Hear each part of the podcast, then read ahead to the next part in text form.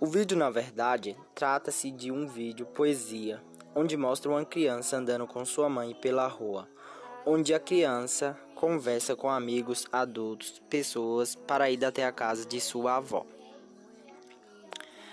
Também trata do olhar da criança tão pequena que é afetada pelo mundo e pela malícia, e que só assim podemos nos remeter a este olhar que já tivemos, mas infelizmente perdemos.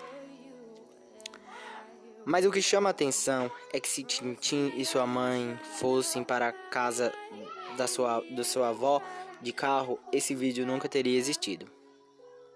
A modalidade ativa proporciona a vivência na cidade e que estamos perdendo isso para ficarmos cada vez mais dentro de um automóvel.